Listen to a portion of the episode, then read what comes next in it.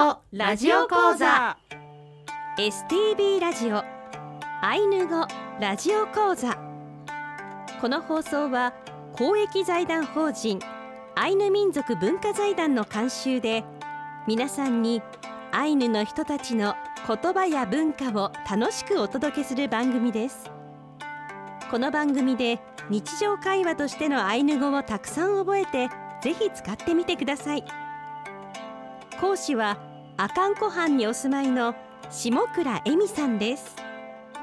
今日の放送はレッスン5彼は彼が何々する。彼は彼が何々を何々する。三人称をお送りします。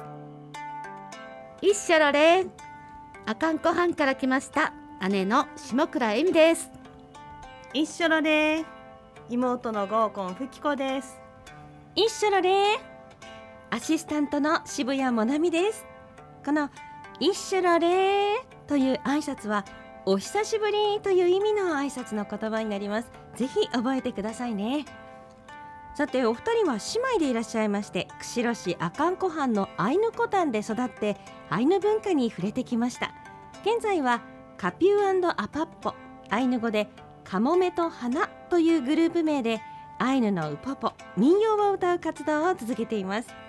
今年度のラジオ講座ではオープニングとエンディングに流れる2人の音楽と本編では道東方言のアイヌ語を覚えてアイヌの文化のお話もどうぞお楽しみに。いやこのお二人の音楽本当に美しい声ですよね。ありがとうございます。いやいらいけれさてこのお二人が届けている音楽のアルバム、えー、春という意味のファイカルというアルバムから歌を届けているんですがお二人が春を感じることって何でしょう、こう北海道も5月になって花の季節を迎えてきましたからね。そうですね。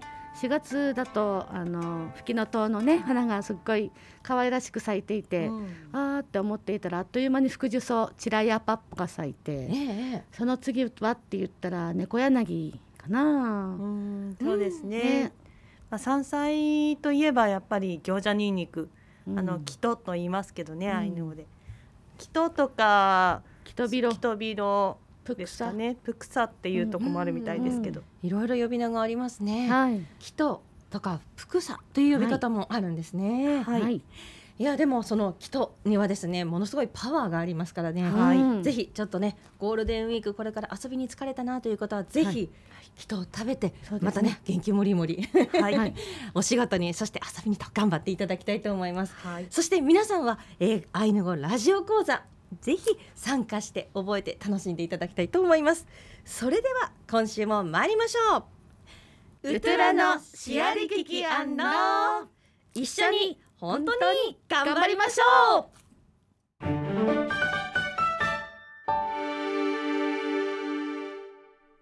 今回はレッスン5彼は彼が何々をする。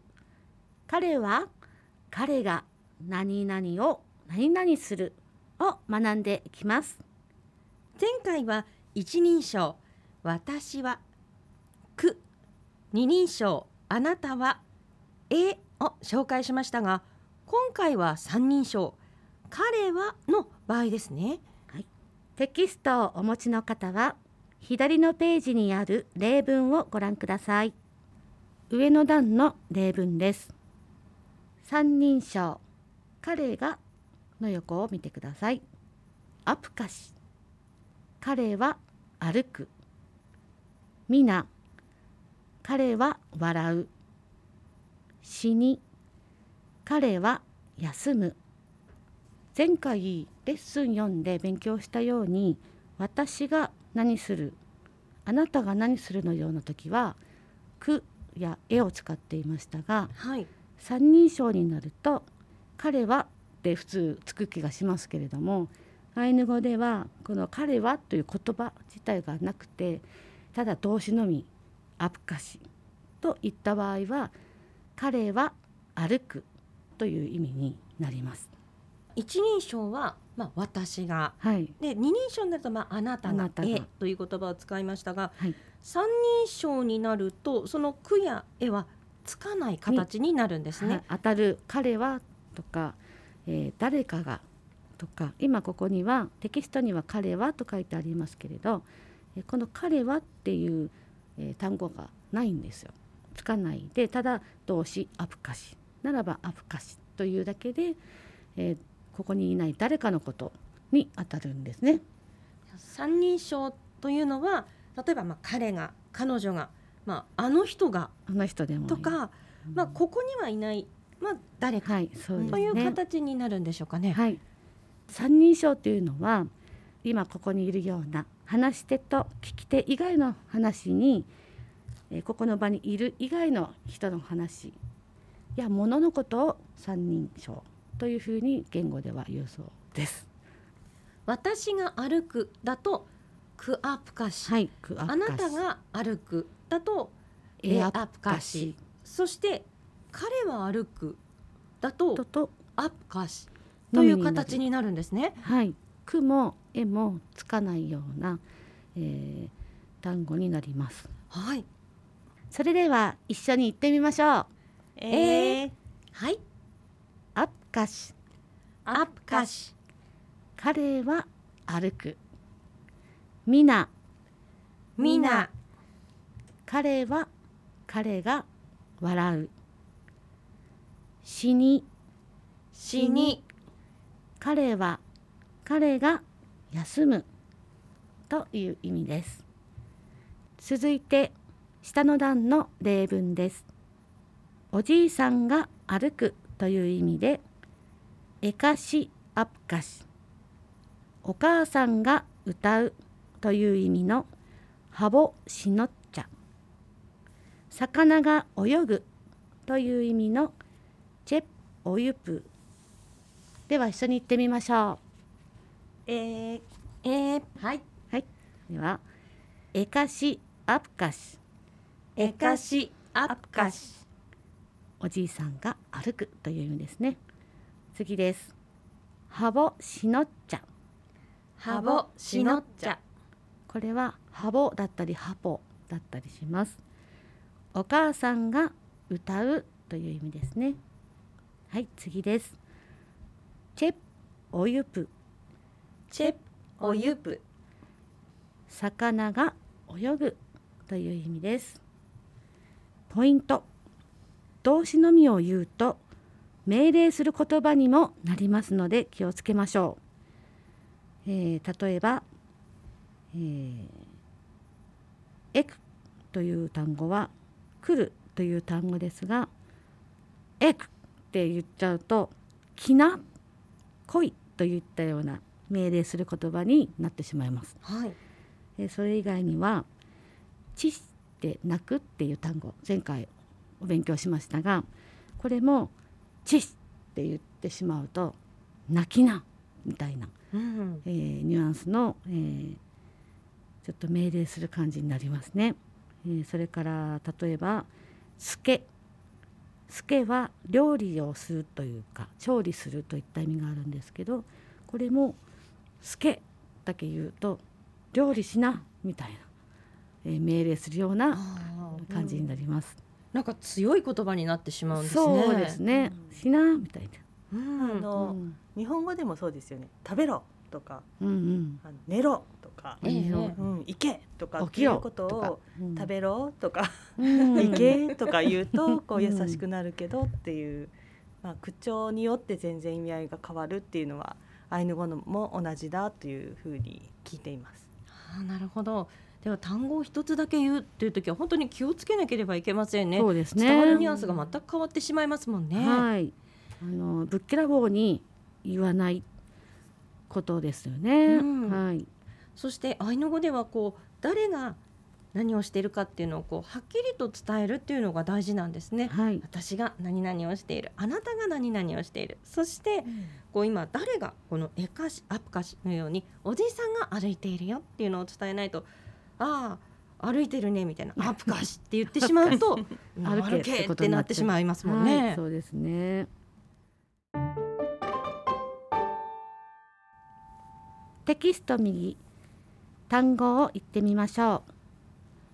歩く散歩する歩行するという意味のアッカシアッカシプは小さいので発音に気をつけましょう。次休む休息する休憩という意味の死に。死に。おじいさん祖父という意味のえかし。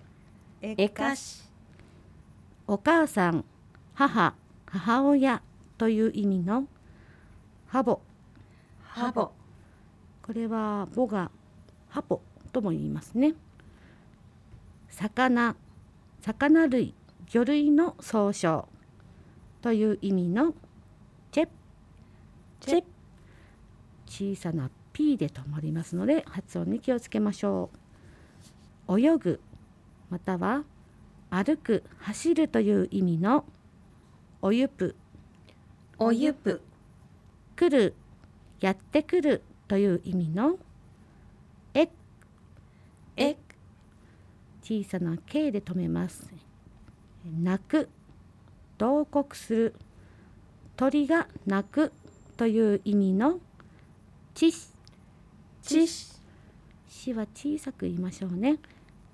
料理する勝利する煮炊きをするという意味のすけ。すけ。それでは今週はここまでです。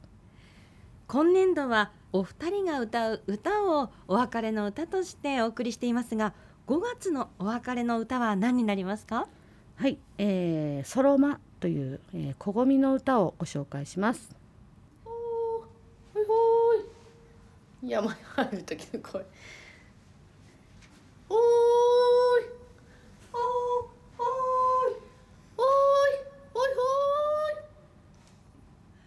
これは何の声なんでしょうか？ほーい行きたくなりますよね。えこれはあの山に入る時にえ「ほいほい」って言うんです、あ入るとか入ってる時とか。であのー相手と自分の場所を確認するっていう意味もあったり、はい。ええ。あのカムインにこう言って人間いるよっていうふうに言ったりもするっていう、まあ、いろんな意味があるんですけどその山に行った時のあのこう木がねいっぱいいっぱい生えてるとことか見通しが悪いところとかでこう「ほーい」って言うと「あほいほい」って2回言わなきゃいけないんだけどええ。そうすると相手も答えるんですよ。あそうって。それであの場所も確認できたりとかそのために言うんですよね。うんいやてっきりお歌から入ると思っていたので。そうです いきなりホイホイい。やありがとうございます、はい。勉強になりました。はい。よちは何さ。はい。イオチソロマわからないですけど。わからないです。まあとにかくあの山菜採りとかあと小ごみ採りこれから出ますけどその山菜採りの時に歌っている歌ですね。山の歌です。春らしい歌ですよね、はい。5月このイオチソロマお聞きいただきながらお別れです。来週はレッスン6。いいお天気ですね。天候の言葉をお送りします。エミさん、フッキさん、いやいらいけれーありがとうございましたいやいらいけれー。せーの。すいうぬからあんろー。またお会いしましょうスイウヌからアンロー